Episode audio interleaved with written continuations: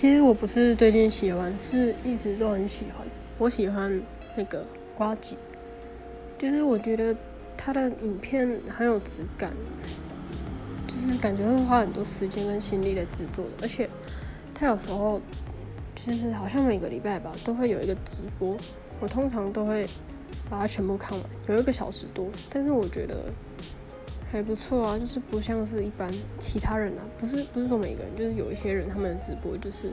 没有内容的，就是随便聊聊的那种。他是有一个瓜吉的直播，是有一个主题的，会分享说他他想要讲的事情，他会在事前先做一个大大概的那个内容，所以我觉得很好，我几乎都会把它全部看完，然后会